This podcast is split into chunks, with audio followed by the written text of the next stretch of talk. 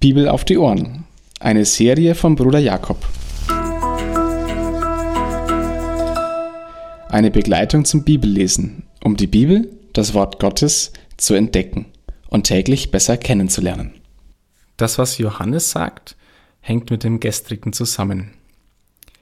Die Jünger hatten jemanden erlebt, der dasselbe tut wie sie und waren eigentlich grundsätzlich mutig. Sie haben Farbe bekannt und haben es verboten. Doch Jesus ist ganz anderer Meinung. Wer nicht gegen mich ist, der ist für mich. Oder wer nicht gegen uns ist, ist für uns. Johannes und die Jünger, sie hatten Angst um ihr Monopol.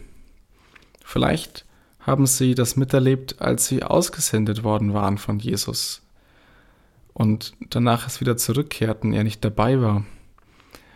Die Bibel berichtet es uns nicht. Sie hatten es auf jeden Fall miterlebt.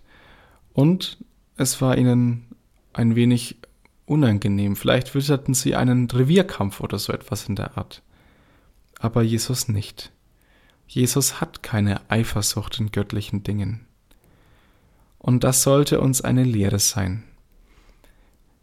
Dass wir uns über die geistlichen Wirkungen Gottes woanders freuen. Gerade wenn sie im Namen Jesu, also wahrheitsgemäß, schriftgemäß erfolgen. Das ist das Kriterium. Wenn das geschieht, dann keine geistlichen Revierkämpfe beginnen. Also nicht auf unsere Rechte oder so etwas pochen. Und sich auch nicht darüber ärgern, wenn ein von mir ungeliebter Mensch im Namen Jesu das Reich Gottes mitbaut.